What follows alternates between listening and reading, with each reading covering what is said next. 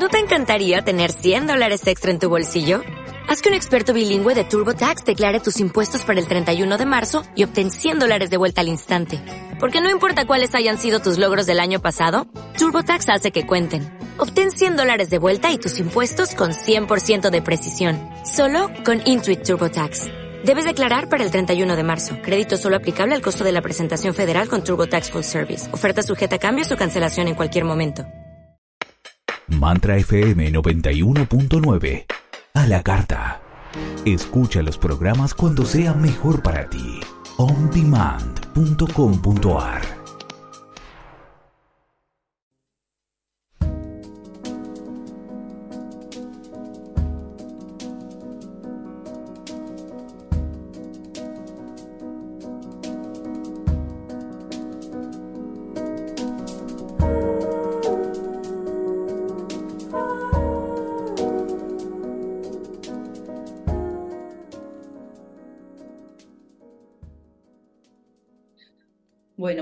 tardes a todos. Eh, me presento, este es mi primer programa individual, ya estuve un par de veces con Maga en, los programas de FM Mantra y mm, voy a compartir con ustedes a lo largo de eh, tres meses, una vez por semana, un programa eh, que, en el cual voy a tratar de compartir diferentes herramientas para la vida, como se titula este ciclo. Y primero me voy a presentar, soy Patricia Margarita Mullen, soy terapeuta y formadora en descodificación biológica de las enfermedades, soy psicóloga social, eh, trabajo con lo que son constelaciones familiares, psicogenealogía, hipnosis clínica reparadora, entre otras metodologías de las denominadas este, complementarias o este, alternativas. Y la idea de este ciclo, de ofrecer este ciclo a nuestros oyentes, ha sido el resultado de la información, de las experiencias, de los conflictos que como terapeuta en consulta he ido encontrando y he ido viendo puntos en común, eh, pautas generales, cuestiones y conflictos que no, no, son comunes a todos. Entonces, la idea de estos 12 programas que voy a compartir en este ciclo, Herramientas para tu vida, tiene como objetivo, como si fuera constituir un pequeño proceso, un breve proceso que tiene una connotación terapéutica. ¿En qué sentido? Más allá de la terapia personal que cada uno puede hacer en sus propios trabajos, hay cuestiones generales que a todos nos suceden, pautas y momentos y dificultades y cuestiones que todos atravesamos a lo largo de nuestra vida, con lo cual me parece importante eh, comentarles a ustedes eh, cuáles van a ser los títulos de los, de los programas para que vean cómo esto va a tener una concatenación. Hay un ILVAN que va a reunir todos los episodios, que va a unir todos los episodios, con la intención o el objetivo eh, de que cuando terminemos con los episodios, cada uno de los que nos haya acompañado, nos haya escuchado, pueda tener un grado de conciencia diferente. Pensemos que hoy en día estamos, tenemos a nuestro alcance infinitas herramientas de todas las clases y cada uno puede elegir aquellas herramientas que más le resuenen o, con las que sienta afinidad en sus procesos de resolución de todas esas cuestiones que todos arrastramos. Entonces, quería compartirles muy brevemente el nombre de los diferentes episodios que voy a ofrecer para que ustedes tengan una idea de cuál es el recorrido que nosotros vamos a atravesar. Nuestro este episodio de hoy se titula La historia que nos construye y vamos a hacer referencia hoy de manera más específica o más este, profunda en lo que es nuestra historia familiar y nosotros como un resultado de esa historia familiar. El segundo episodio de la semana que viene va a ser nuestra falsa identidad. Hablar de este personaje automatizado que se construye en esa historia familiar y que determina después la forma en que nosotros vamos transitando la vida creyendo que nosotros somos eso, cuando en realidad somos simplemente un resultado automático de esa historia. El siguiente episodio se va a denominar las heridas emocionales, vamos a hablar sobre este enorme tema que todos traemos, una herida emocional o varias heridas emocionales, y esto se va a constituir después en un filtro a través del cual nosotros vamos a mirar la realidad y vamos a interpretar todo aquello que nos sucede. El siguiente episodio se va a denominar de la automatización a la conciencia, en esta posibilidad que tenemos los seres humanos de ser conscientes de nosotros mismos, de convertirnos en un ojo autoobservador para poder rediseñar y elegir todo aquello que nos genere un bienestar. El siguiente episodio se va a llamar Los mecanismos adaptativos, haciendo referencia a todos aquellos comportamientos que adoptamos en compensación con aquellas heridas infantiles que tenemos, en esta necesidad imperiosa que todos compartimos de sentirnos queridos, aprobados, reconocidos y pertenecientes a nuestro clan. Eh, el siguiente episodio va a ser ¿compensamos, imitamos o reparamos? Haciendo alusión justamente a estos comportamientos que cada uno de nosotros encuentra como una forma de esconder su vulnerabilidad, ¿no es cierto? el siguiente episodio se va a llamar ¿A dónde está la felicidad? que es un título muy amplio y muy general, pero va a hacer referencia a lo que sería nuestra coherencia vital, que sería básicamente la posibilidad de escucharnos y actuar en consecuencia y en, congruencia con nuestras propias necesidades. Eh, el siguiente va a hablar sobre las programaciones inconscientes, que son toda la información que traemos de nuestra historia y que está archivada en nuestra memoria y que es como el sustrato o el condicionante de todo aquello que nos va a suceder después y el último episodio que vamos a compartir va a ser sobre el sistema de creencias como marco, como límite de nuestro mundo. Una vez dicho todo esto, también quiero agradecer en dos palabras a, Tomás Fares, eh, músico que nos ha compartido tan gentilmente la, música para, para acompañarnos en el programa. Bueno, vamos a empezar ahora de lleno. Como les decía, esto que quiero compartir hoy es como si fuera un primer paso en este proceso de conciencia, porque seguramente todos ustedes, lo mismo que yo, todas las personas, en muchos momentos de nuestra vida, y más con la cantidad de información que tenemos hoy y toda esta cuestión de el camino espiritual, el despertar espiritual, el acceso a nuestra conciencia, la sanación del, del árbol familiar, sanar el niño interior, todas estas cosas que circulan tanto hoy en las redes y en todos los programas que uno puede ver en Internet, bueno, es muy importante saber cuál es el punto de partida sobre el cual nosotros vamos a intentar hacer un cambio. Para poder hacer un cambio en nuestra vida, piensen que lo, primero que nosotros necesitamos hacer es poder ver qué es lo que hay, ¿no es cierto?, sobre dónde estamos parados, cuál es la información que nos ha construido. La información que nos ha construido claramente es la historia familiar infantil. Ustedes piensen que nosotros llegamos a una determinada familia, a un determinado clan, donde ya hay, una situación que está existente antes de que nosotros eh, lleguemos a este plano. Entonces, esa situación o ese escenario, vamos a denominarlo, tiene ya ciertas características donde hay un padre, una madre, normalmente, o a veces hay uno solo, eh, donde ya hay ciertos conflictos que a su vez se arrastran de toda la cuestión transgeneracional. Entonces nosotros llegamos a, esa, a ese escenario y como tenemos necesidades profundas de pertenencia, de amor, de aceptación, de reconocimiento, de sentirnos integrados, de pertenecer, empezamos a adoptar inconscientemente desde nuestra primera infancia mecanismos que nos permitan lograr esas necesidades. Sentirme aprobada, sentirme reconocida, sentirme querida, sentirme parte. Entonces, ahí empieza, en este momento, lo que me gusta llamar como el quiebre en la autoconfianza de lo que yo siento. El quiebre en la, en la claridad que yo tengo de las emociones que siento con respecto a ciertas cosas. Porque claramente sentir ciertas cosas y actuar acorde a eso que siento en mi historia familiar infantil ha sido enjuiciado, ha sido castigado, ha sido reprimido. No llores, no grites, no tenés que portarte así, no tenés que enojarte, no me pasa nada. Cuando vemos a una madre o a un padre, por ejemplo, en una actitud de, angustia o de dolor, entonces sentimos como niños, como hijos, una cierta información energética, una, una cierta percepción emocional y alguien nos dice que eso que sentimos está mal, que no lo tenemos que sentir, que no lo tenemos que mostrar, que no lo tenemos que decir. Entonces, vamos empezando como a bloquear esa información emocional, vamos empezando a desconectarnos de lo que verdaderamente sentimos para empezar a encastrar, a encajar, a acomodarnos en ese entorno para tener, como decíamos, esa aprobación o esa sensación de pertenencia. Con lo cual, ahí empezamos también como a desconectarnos de nosotros mismos y a empezar a hacer lo que se espera de nosotros. Empezamos a cumplir las expectativas de los otros.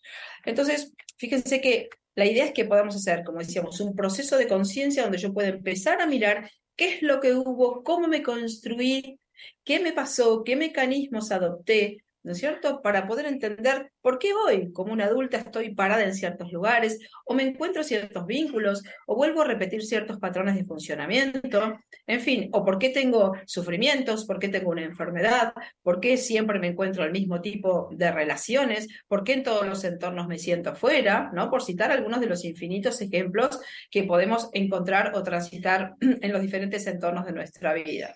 Entonces, vamos a decir que nuestra vida es una construcción, una construcción que contiene una información. Hoy la palabra información, desde todo lo que son las miradas cuánticas, es una palabra clave. Información, frecuencia, resonancia, energía, son todas palabras que nosotros vamos a ir articulando a lo largo de estos programas para entender que nada de lo que nosotros vivimos es casual, que toda situación, persona, experiencia que nos encontramos está resonando con la información que nosotros traemos internamente. Entonces, si nosotros tenemos esta conciencia, cada cosa que sucede afuera me debería llevar a mí en una capitalización de lo que estoy experimentando a poder mirar una parte de mí que no estoy viendo. Ustedes piensen que es muy difícil para nosotros poder vernos a nosotros mismos porque estamos teñidos de emociones, teñidos de heridas, teñidos de conflictos desconectados de nuestras emociones, no se nos enseña a, mirarnos, este, eh, descubrir qué es lo que nos pasa, hacernos dueños de nuestros procesos. Entonces, en general, estamos como muy desconectados. Entonces, si no existieran los otros que me hacen vivir ciertas situaciones, me hacen vivir ciertos vínculos, yo no podría verme a mí misma ni podría reconocerme. Y acá hay un punto importante en esta historia que nos construye, como se denomina este episodio, porque la primera cosa que nos construye, el primer elemento o el primer factor que nos construye es la mirada materna y la mirada paterna. La forma en que yo recibo esos ojos de mis padres empieza a determinar quién yo empiezo a creer que soy. Si tengo la fortuna de tener una madre y un padre que medianamente tienen una salud emocional, voy a lograr una aprobación, me voy a sentir bien mirada, me voy a sentir aprobada, integrada, reconocida, apreciada, valorada. Pero si no es así la situación, y yo estoy en una familia donde hay una gran cantidad de conflictos, mis padres vienen con un gran sufrimiento, voy a tener seguramente una consecuencia totalmente diferente y la mirada que se tenga sobre mí a lo mejor es una mirada de rechazo, de no reconocimiento, de no habilitación, no voy a recibir el amor, no voy a recibir eh, el permiso para ser yo, me voy a sentir fuera, me voy a empezar a sentir poquita cosa. Entonces, la lógica es que ante esa percepción de esa mirada que básicamente me desaprueba, yo empiece como a meterme para adentro, como decimos vulgarmente, a, sentir una cierta inseguridad sobre mi persona, a sentir que no soy capaz de decir ciertas cosas porque tengo miedo a ser enjuiciada o ser criticada o ser inhabilitada. Entonces, en vez de expandirme, de crecer, de ser yo y de evolucionar, me voy como yendo para adentro y voy como generando un mecanismo de retracción. Entonces, eh, la forma, esta es una pregunta que yo hago muchísimo en la consulta terapéutica. ¿Cómo te sentiste mirada por tu madre o mirado por tu madre? ¿Y cómo te sentiste mirada por tu padre? A lo mejor es algo que nunca lo pensamos o que nunca nos lo preguntamos, pero realmente esto determina de manera sustancial infinitas cosas en nuestra vida, como por ejemplo el merecimiento de cosas buenas para mí, porque si hubiera sido el primer caso en el que me miraron de manera positiva, yo siento que merezco, que soy buena, entonces merezco cosas buenas en mi vida. Y en cambio, si yo tuve esa mirada desaprobatoria, voy a sentir que no merezco y esto va a tener claramente consecuencias importantes en mi vida. Porque después voy a ir resonando en esa información, emitiendo una energía de desvalorización y cuánticamente voy a alinear personas, situaciones que me mantengan a mí en ese lugar de desvalorización. Por eso decimos que nuestra vida es una construcción, una construcción que tiene una información. Esa información nos constituye y va a ir resonando a lo largo de nuestra vida, con lo cual vamos a ir alineando, como decíamos, personas o situaciones que sean coincidentes con esa información. Si yo soy una persona que me siento segura, que estoy confiada en mí, que estoy segura de, quién soy, que me considero merecedora de, expresar mi palabra, de comunicarme y todo esto, voy a ir por la vida con una firmeza, con una seguridad, con una confianza, no me voy a dejar avasallar, En cambio, si fuera el, lugar contrario, voy a ir permitiendo que otros hagan cosas que a mí no me gustan, no voy a ser coherente en la, en la puesta de límites, en el decir que no, esto que tanto nos cuesta muchas veces, ¿no? Poner límites saludables para poder preservarnos nosotros de todas aquellas cosas que no nos hacen bien. Fíjense que a veces uno podría pensar, bueno, a ver, ¿por qué uno no pone los límites? ¿Por qué cuando vivo una situación dolorosa o desagradable no digo que esto no me gusta y, no te pongo un límite y, no pongo un freno a la situación? Porque estoy totalmente condicionada por esa mirada primera que, como decimos, cuando es desfavorable, hace que yo no me sienta merecedora de, merecedora de poner un límite, merecedora de proteger mi territorio simbólicamente, mi bienestar y mi tranquilidad. Que básicamente ustedes piensen que ¿Qué buscamos todos cuando hacemos una terapia, cuando hacemos este camino espiritual del que se habla? Nos estamos buscando a nosotros mismos, estamos buscando la coherencia interior, estamos buscando una paz. ¿Dónde está ese lugar emocional, no es un lugar físico, claramente, es un lugar emocional en el cual yo me siento en paz conmigo misma. ¿Y de qué depende que yo me pueda sentir en paz conmigo misma? Depende de que yo pueda cubrir las necesidades básicas que todos tenemos como seres humanos. La sensación de valoración, como decimos, la pertenencia, la identidad, ¿cierto? La, la, posibilidad de comunicarme con otros, la posibilidad de sentir que tengo un lugar, un territorio simbólico, entonces, cuando estas cuestiones básicas, estas necesidades básicas, por diferentes razones, no se logran cubrir, yo no logro cubrirlas, voy a entrar en estrés irremediablemente.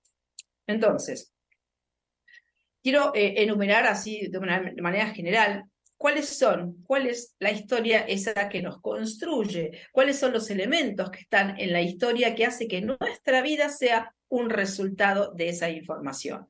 No sé si ustedes han escuchado hablar, bueno, Hoy, todo el mundo habla del transgeneracional, de los linajes, el linaje materno, el linaje paterno, el árbol familiar, ¿no es cierto? Desde la psicogenealogía, sabemos que todo ser que nace viene determinado y condicionado con una información previa, que es la información que viene bajando en el árbol de manera simbólica de los conflictos no resueltos, las heridas, las situaciones dolorosas, los secretos, las exclusiones, las guerras, los abortos, los asesinatos, todas las cuestiones que han existido prácticamente en todos los sistemas familiares y que justamente por esa connotación dolorosa que tienen, de haber quedado asociados a emociones difíciles, enjuiciables a veces, vergonzosas, humillantes, quedan silenciadas y quedan calladas. Entonces, el árbol familiar funciona con un principio de la física que dice que, todo, que nada se pierde, todo se transforma, un principio que todos conocemos. Entonces, como las emociones que el árbol trae son una energía,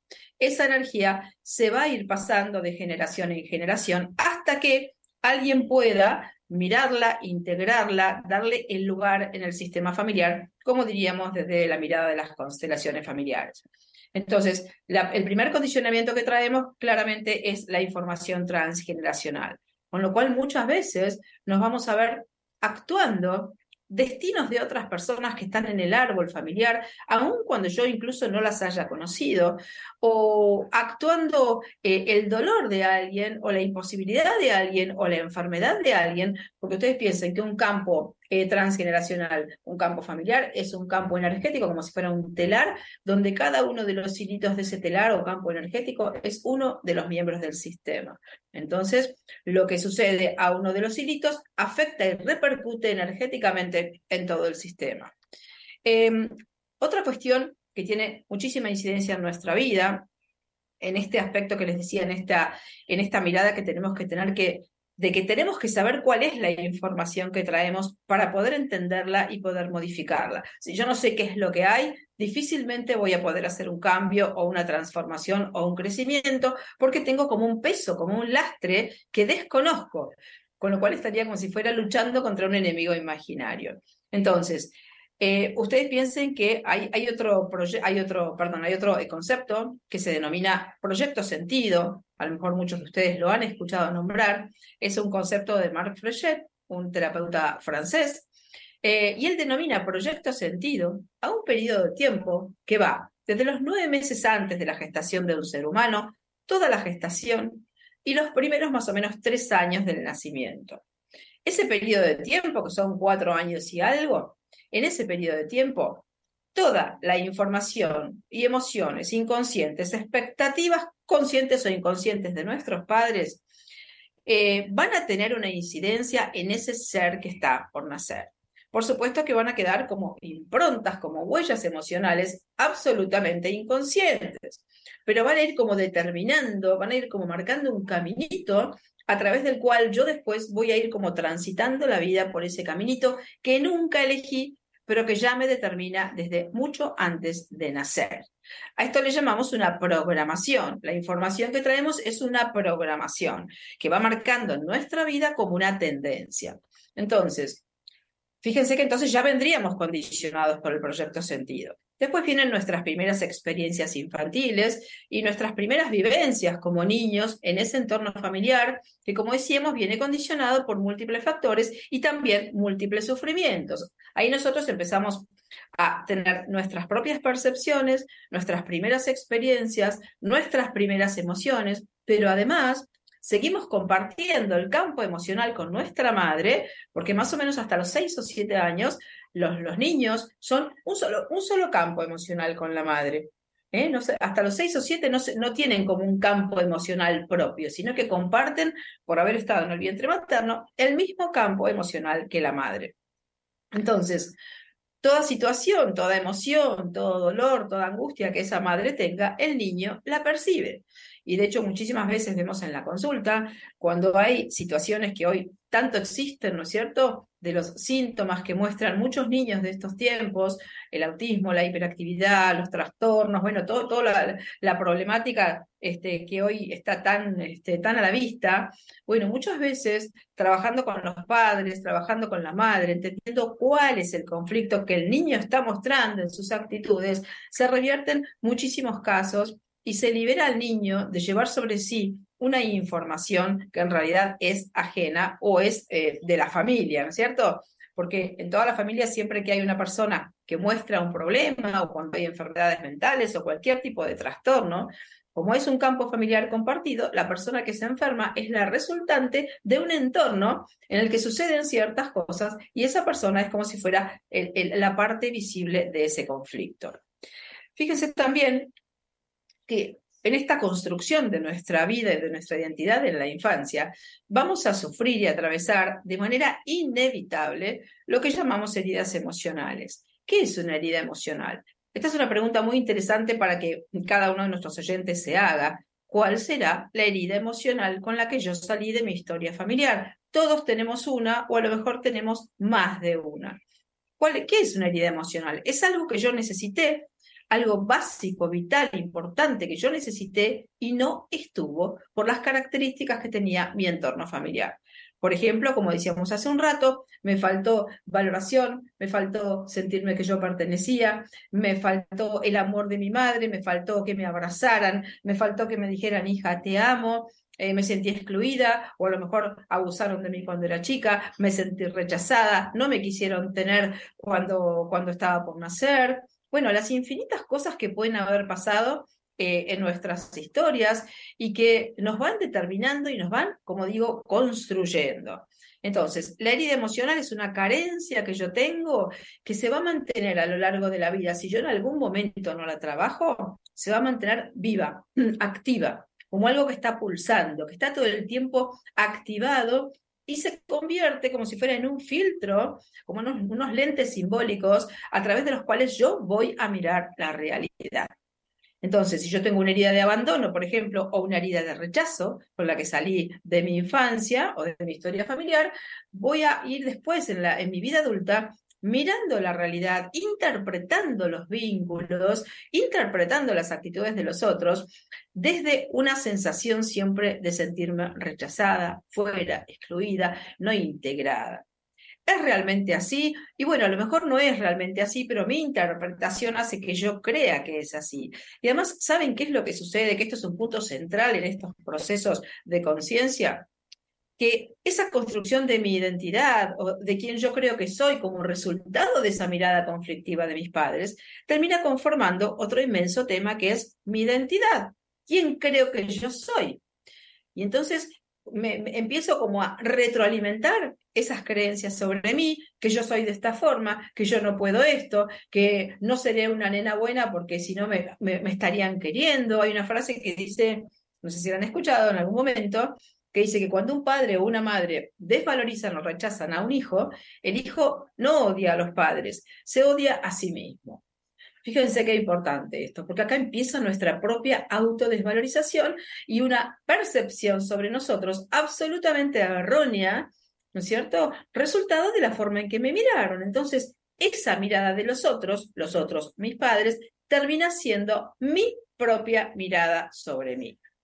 Con lo cual ya eh, arranco la vida, digamos, con una carga y con un montón de creencias falsas sobre quién soy yo, qué puedo, qué no puedo, qué merezco, qué no merezco, y voy construyendo mi autoestima de una manera bastante debilitada, bastante defectuosa, podríamos decirlo de esta forma, ¿no? Entonces voy construyendo también en base a esa identidad lo que llamamos un personaje. Entonces, esta, es otra pregunta interesante. ¿Cuál será el personaje que yo traigo de mi historia familiar? Eh, ¿Cuál será el personaje que yo he ido actuando y el personaje que de alguna manera me otorgó la historia familiar. Vieron, voy a dar algunos ejemplos para que se entienda de qué estamos hablando.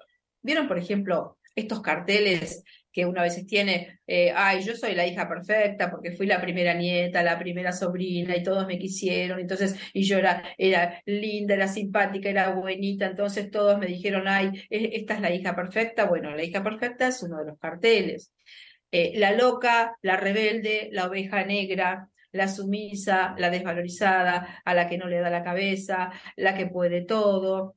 ¿No es cierto? ¿La resuenan estos, estos carteles? Todos tenemos alguno de estos. Entonces es muy importante en un proceso de conciencia y de búsqueda interior de mi coherencia que yo pueda identificar cómo me construí, ¿Cómo fui construyendo mi autoestima? ¿Qué cuestiones creo sobre mí? ¿Qué creencias se me instalaron a mí en mi interior para que yo me vaya manejando por la vida de esta forma? Porque ¿saben qué sucede? Que una vez que yo me compré, como decimos acá en Argentina, mi identidad, quien yo creo que soy, para mi mente subconsciente, esto es una orden. Sos de esta forma, nos manejamos de esta forma. Entonces a veces nos vemos en lugares donde decimos, no, yo no me animo, yo no soy capaz de hacer esto, eh, yo nunca voy a lograr tal cosa, porque antes de decir esto voy y recojo información de mi mente subconsciente, que me dice, vos no podés, sos una inútil, nunca vas a lograr nada en la vida, ¿no? Cuestiones que uno ha escuchado muchísimo en las historias familiares de muchas personas. Entonces, terminamos creyendo que somos quien en realidad nosotros no somos. Entonces, fíjense que todas estas cosas de las que estamos hablando van construyendo como si fuera una vivencia energética de la realidad. Yo me voy sintiendo de determinada forma. Me voy sintiendo a lo mejor confiada, segura, eh, sintiendo que, que, tengo un derecho a expresarme, a avanzar, a ser yo, o si me tocó toda la circunstancia contraria, voy a ir por la vida sintiendo que el mundo es un lugar hostil, que el mundo es un lugar del que yo me tengo que proteger, que hay enemigos por todas partes, ¿no es cierto? Entonces voy a ir quizás en una actitud confrontativa, voy a estar a la defensiva, voy a ser una persona que siempre está poniendo límites, una persona que se pone inaccesible. ¿eh? Entonces, nosotros decimos, yo soy así. Pero en realidad es una identidad, que ya vamos a hablar en otro episodio, que es una identidad falsa. Hemos creído que éramos así pero nunca elegimos de manera consciente esa forma en que nosotros decimos que somos. Otra cuestión enorme que condiciona la estructura de nuestra vida es el sistema de creencias que se instaló. Cómo son las cosas, cómo son la vida, cómo es la vida, perdón, cómo eh, son los hombres, cómo son las mujeres. Los primeros modelos que tenemos frente a nuestros ojos son nuestra madre y nuestro padre. Y uno cuando es chico no tiene este ojo crítico, este ojo observador que nos permitiría decir, pero todas las personas son así, todas las mujeres son violentas como mi madre, todos los hombres son sumisos como mi padre, si fuera el caso. Uno no tiene este ojo crítico. Entonces, es importante saber que ese primer modelo que nuestros ojos ven se constituye como en una pauta. Y después eh, por una cuestión de resonancia y por una cuestión de que eso es lo conocido y lo que nosotros hemos visto frente a nuestros ojos, como digo, vamos a ir por el mundo buscando inconscientemente algo similar. pero lamentablemente no vamos a ir a buscar lo similar desde aquello que nos generó bienestar y felicidad, sino que vamos a quedar conectados a la parte de la historia que nos generó conflicto, a lo que faltó, a lo que está pendiente de resolución. ¿No? Porque una vez podría decir, bueno, ¿y por qué no me parezco más a mi madre, que era una persona así, mucho más buena y tenía mucho más valores, y me parezco a mi padre o tengo comportamientos violentos como mi padre, cuando en realidad yo no me quiero parecer así a mi padre? Bueno, lo que sucede es que a veces, o sea, todos nosotros necesitaríamos en la teoría un hilo saludable de identificación con mi madre y un hilo saludable de identificación con mi padre para poder tomar, internalizar, como decimos en psicología, internalizar una imagen sana de madre y una imagen sana de padre. La que se pueda, ¿no? Una imagen suficiente, vamos a decir así. Como muchas veces esto no sucede, ese hilo saludable de conexión con alguno de los padres o a veces con los dos no existe. Entonces, necesito un hilo sí o sí. Entonces voy a buscar de manera absolutamente inconsciente como un hilo de lealtad hacia mi padre y me voy a parecer a vos, papá, en lo negativo y voy a ser una persona violenta igual que vos, papá, si yo como si yo dijera esto simbólicamente, porque necesito algo de vos. No puedo no tener nada de vos en mí. ¿Me entienden? Entonces sucede esto, que yo quedo pegada, quedo atrapada en lo que sería una lealtad inconsciente con mi papá. Con lo cual claramente voy a tener una serie de dificultades importantes en mi vida a la hora de relacionarme con el sexo masculino, ¿no es cierto? Porque la primera figura de hombre de mi vida ha sido mi padre. Y si yo hubiera sido, por dar algún ejemplo, ¿no? Para que se comprenda mejor, eh, si hubiera visto en mi historia familiar una mamá muy sumisa y un padre violento y golpeador, y hubiera visto a mi madre sufrir, este es un caso muy frecuente, ¿no? Hubiera visto a mi madre en silencio, sufrir, transitar esas situaciones sin tener una reacción. Yo como niña veo esa imagen, miro, siento, percibo el dolor de mi madre, ¿Y qué hago? Siento que alguien tiene que defender, alguien tiene que poner orden, alguien tiene que, que, hacerse cargo de esta situación que mi madre no resuelve. Y entonces me convierto en la hija que confronta al padre. Me convierto en la hija que toma la emocionalidad de la madre y le pone los límites al padre.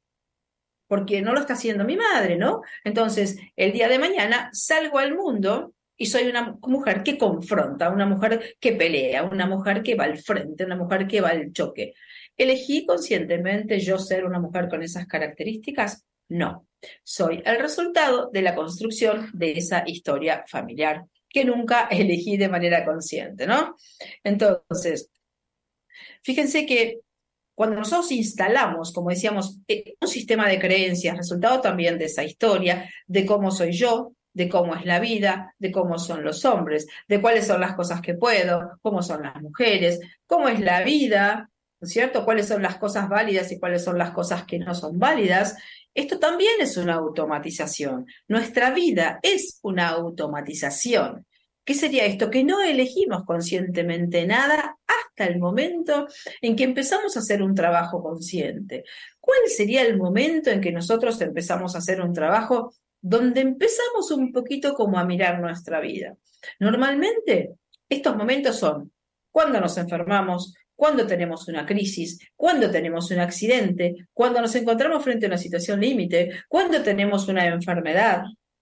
En el mejor de los casos, podemos aprender del dolor y entender para qué estamos viviendo esa situación, de qué cambio, de qué modificación, de qué necesidades mías me está hablando esta situación desagradable que yo nunca hubiera elegido conscientemente.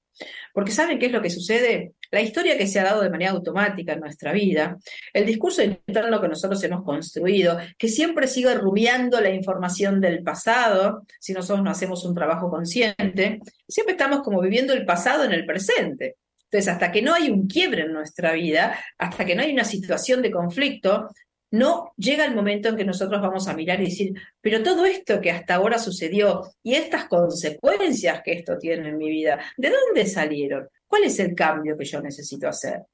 Porque todo esto, el proyecto sentido, transgeneracional, la forma en que me han mirado, mis primeras improntas emocionales, mis primeras experiencias, eh, los primeros vínculos con las otras personas, eh, la identidad que construyo, el sistema de creencias que se convierte en un marco en mi vida y es un límite para mi mundo, todas estas cosas tienen una consecuencia en mi realidad. Entonces, esta es otra muy interesante pregunta que nos podríamos hacer Y es de esta información automática que es mi vida, de esta construcción automática que es mi vida, ¿cuáles son las consecuencias? ¿Con qué situaciones dolorosas o de conflicto me he ido encontrando a lo largo de mi vida? ¿Cuáles son las emociones que conozco muy bien, las emociones desagradables, ¿no? Que conozco muy bien y que se han repetido una y otra vez en diferentes escenarios. ¿No es cierto? Como poder ver los resultados, como si nuestra vida fuera una cuenta, una suma de esto más esto más esto más esto. El resultado es este. Ok, si el resultado es doloroso, difícil, Estoy enferma, me siento incoherente, no puedo ser yo, no soy una persona libre, no puedo aplicar mi propio, mi propio criterio, no tengo una escucha clara de lo que son mis necesidades. Evidentemente la información, la cuenta que estoy haciendo es una cuenta que me está dando un resultado negativo.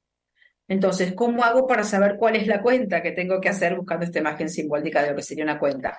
Poder activar un ojo observador sobre mi historia y sobre mi vida como si fuera una luz que ilumina el pasado para poder mirar e identificar qué es lo que yo tengo pendiente de resolución. Porque aunque ustedes crean que a veces hay personas que dicen esto, ¿no? Bueno, no, pero el pasado ya pasó, yo a mi mamá y a mi papá ya los perdoné, porque yo ya entendí que ellos hicieron lo que pudieron. Hoy hay como una falsa positividad, vamos a decir así, en muchos momentos, eh, esta cuestión del perdón, hay que perdonar, como que el perdón es un valor. Entonces, sí, yo trabajé mucho eh, terapéuticamente todo esto y entonces yo eh, ya perdoné a mi madre y a mi padre. porque si entiendo que hicieron lo que pudieron con las herramientas que tenían, ellos también tuvieron vidas muy difíciles. ¿Es verdad lo que me estoy diciendo? Sí, absolutamente es verdad. ¿Sirve para que a mí no me duelan las heridas emocionales que me generaron involuntariamente? No. Entonces, muchísimas veces, aunque uno no lo crea, uno ha hecho como un proceso intelectual de acomodamiento en una especie de cajita mental de la información y además la mente tiene una gran capacidad de autoconvicción y de autoengaño. Entonces, creo que acomodé intelectualmente la situación porque acepto, en teoría acepto, comprendo, entiendo y honro, esta palabra que también se usa tanto hoy, eh, quizás en un sentido eh, distorsionado, ¿no es cierto? Eh, pero mi proceso emocional nunca se hizo. Entonces, para que haya una verdadera integración y una verdadera sanación y una resolución, el proceso intelectual de comprensión tiene que ir acompañado de un proceso emocional, si no, no hay una integración de mi persona, con lo cual el conflicto se va a seguir mostrando. Entonces, otro gran tema que se nos, que se nos aparece y que, que, lo, lo hemos vivido todos y transitado todos es la absoluta falta de herramientas de gestión emocional que todos tenemos como más bien se nos ha enseñado que las emociones no se muestran, hoy se está hablando mucho de la educación emocional y todo esto, ¿no? Pero hace unos años mostrar emociones era como mal visto y nosotros mismos hacemos un juicio sobre las emociones. Rechazamos las emociones que denominamos emociones negativas o emociones dolorosas. Entonces, cuando tenemos angustia, cuando tenemos ira, cuando tenemos agresividad contra alguien, nos reprimimos porque está mal que yo sienta esas emociones. Entonces, ¿qué hacemos? En lugar de poder darle una salida, un drenaje, una, una, una, este, un reciclaje a las emociones, que son simplemente impulsos que tienen que salir y desactivarse. Una emoción es una energía que tiene que cumplir un ciclo, salir y desactivarse. Yo cuando siento algo tengo algo que hacer con esa emoción. Entonces, todos nosotros podemos identificar muy claramente a lo largo de nuestra vida en millones de situaciones que hemos reprimido la emoción, la hemos enjuiciado, la hemos racionalizado, la hemos pasado a la mente, nos hemos dicho no, pero en realidad no es tan grave, después de todo, bueno, no importa. Con lo cual no estamos escuchando otro inmenso tema que es el valor que tienen las emociones en nuestra vida como indicadores de cómo está nuestro estado emocional interno. Porque ustedes piensen que, a mí me gusta decir que las emociones son como si fueran indicadores en la ruta, ¿no es cierto? ¿Qué, ¿Qué hace uno cuando va en una ruta? Curva peligrosa, frene, pare, puente, uno va respetando las señales, ¿no es cierto? Entonces, en nuestra vida, las emociones son como señales de tránsito y muchas veces nos las pasamos de largo, no las escuchamos, las desoímos. Entonces, la consecuencia es que yo conecto con un malestar, hago encima un esfuerzo grande porque esa emoción no se note, yo la reprima, yo la bloqueé y sabemos perfectamente que para el inconsciente, cuyo lenguaje son las emociones, toda emoción que está sin gestionar es una presión interna que está, como decíamos, pulsando, latiendo y que está esperando una próxima oportunidad o un próximo escenario para volver a aflorar y volverse a mostrar en un escenario diferente, a veces con otros actores, en otro tiempo cronológico, con otra edad mía, pero ustedes van a ver que si ustedes buscan, van a encontrar por la programación que cada uno trae y las heridas emocionales de las que estamos hablando, van a ver que si buscan, va a haber una o dos emociones que recurrentemente van a haber aparecido en mi vida en diferentes momentos. O sea que yo voy a sentir en muchas situaciones una emoción que ya conozco. Sentirme fuera, sentirme humillada, sentirme rechazada, sentirme invisible, sentirme ignorada, sentirme fuera, sentirme no perteneciente. Entonces, poder empezar a identificar todas estas cuestiones es como un primer paso para que nosotros podamos hacer un proceso de evolución, transformación, despertar, camino espiritual, todas estas cosas que están hoy tan, están vapuleadas, ¿no es cierto? Entonces, o, tan quizás distorsionadas, ¿no? Porque a veces eh, esta cuestión de que eh, hay como una especie de, falsa positividad o de, mm, que, no, como, como si no tuviéramos que entrar en los lugares oscuros de nuestra vida. Oscuro me refiero a aquellos lugares que aún no hemos mirado, ¿no es cierto? Entonces, eh, no está bien, yo perdono, está todo sanado, decreto la abundancia o la sanación de mi linaje, a veces uno escucha estas palabras. Esto para nuestro inconsciente que funciona en base a emociones no significa absolutamente nada. Entonces, a mí siempre me gusta también compartir una frase de Christian Fletcher, que es un médico, el, director, el creador de la descodificación biológica original, él dice esta frase porque para mí es maravillosamente perfecta, que dice, la paz que tanto buscas está detrás de la emoción que tanto evitas. La paz que tanto buscas está detrás de la emoción que tanto evitas. Es perfecta. ¿Cuál es la emoción que tanto evitas? Es mi herida emocional, mi historia infantil dolorosa, aquella herida, esa vulnerabilidad que a mí me ha quedado, por la cual después voy a ir a construir en mi exterior mecanismos o personajes adaptativos para poder como eh, salvarme, rescatarme, ¿no es cierto?, de esa exposición o de esa vulnerabilidad. Entonces, fíjense que muchas veces bueno, eh, no somos tampoco verdaderamente nosotros, ¿no es cierto? Sino que somos la armadura o el personaje o la envoltura o la máscara, que algún día también podemos hablar de esto, que ponemos al mundo para proteger esa herida emocional. Entonces, bueno, como se nos va acabando el tiempo, eh, quiero ir como redondeando esto, quiero dejarles esto, ¿no? Como, como, como ideas para, para poder este, seguir este proceso juntos, los que tengan ganas de acompañarnos. Para que uno se sienta bien y pueda hacer un camino espiritual en realidad el camino es hacia adentro, ¿no es cierto? A ver, ¿cuáles son las heridas que traigo? ¿Cuáles son las cuestiones que me están limitando? ¿Cuál es el sistema de creencias que hasta ahora ha condicionado mi vida, haciéndome creer que yo soy incapaz de tener otras actitudes y otros comportamientos? ¿Cierto? Cuando uno pone en duda su vida, pone en duda sus verdades, porque todos creemos que estamos en el lugar correcto. Nadie dice yo me estoy manejando de manera incorrecta, yo soy una persona que me manejo de manera equivocada. Todos creemos que estamos parados en un lugar que elegimos conscientemente. Y yo les puedo asegurar que uno ve en la consulta como no hemos elegido absolutamente nada hasta que no nos detenemos encendemos como si fuera simbólicamente una luz que ilumine el pasado y podemos empezar a ver qué es lo que todavía está pendiente de resolución en mi historia. Hasta que nosotros no hagamos este paso, que como les digo lo hacemos normalmente cuando hay un sacudón en nuestra vida cuando hay un conflicto o cuando hay algo de esto, bueno, la idea es que nosotros podamos hacerlo a través de un proceso de conciencia, tomando, como dice este ciclo, herramientas para la vida que permitan una conciencia donde yo pueda rediseñar intencionalmente, desde mi claridad, desde mi decisión, la vida que yo quiero tener, cómo me quiero manejar, cómo quiero ser, incorporando recursos, sanando heridas que tenga, adoptando comportamientos, poniendo límites, eh, eh, sumando recursos, que son los que tal vez creí que me faltaban, ¿no es cierto? Entonces, todo, todo este es un camino que es absolutamente posible. Entonces, para poder hacer esto, tenemos que mirar el pasado, tenemos que revolver, como dicen muchas personas, ¿no es cierto?, la historia, no para quedarnos apegados y sufrir, sino para poder entender y comprender que nuestra historia, nuestra vida es una construcción y que esa construcción que me hace ser quien yo soy hoy nunca la elegí de manera consciente.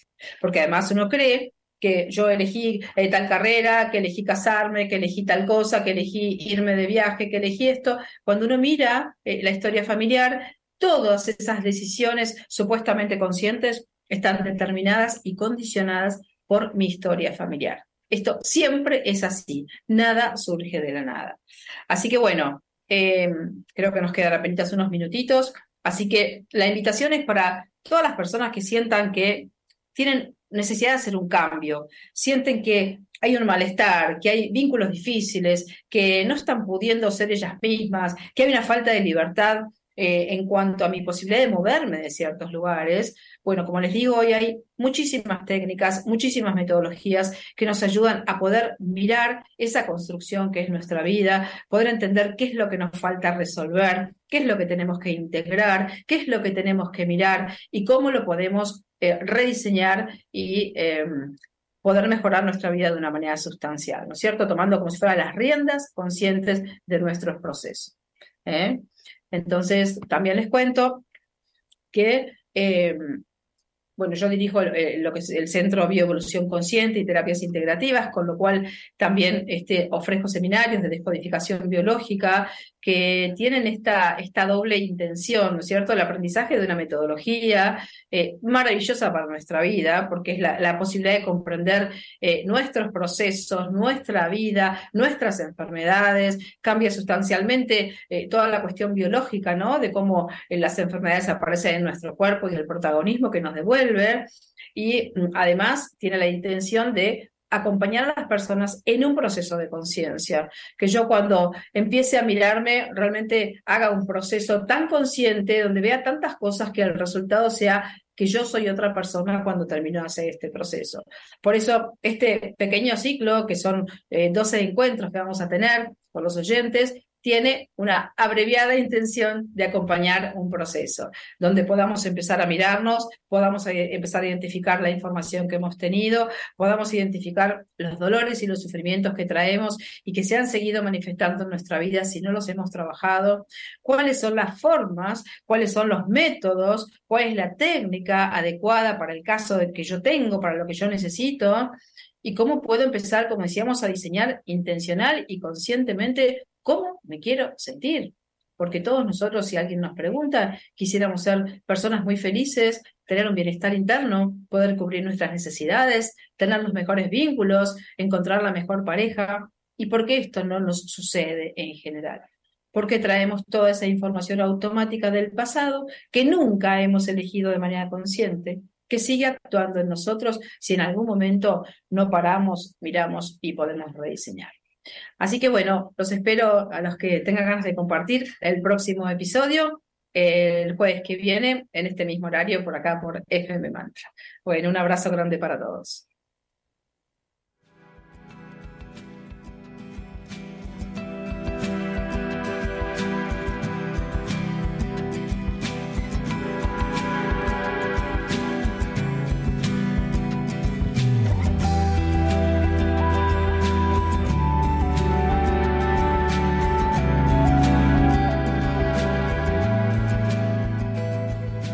Para contactar con el programa puedes hacerlo a través del WhatsApp de Argentina, más 54 923 2446 3028. En Instagram como patricia.mulen.bio. Face Patricia Margarita Mullen. O por mail a patmargaretmulen.gmail.com.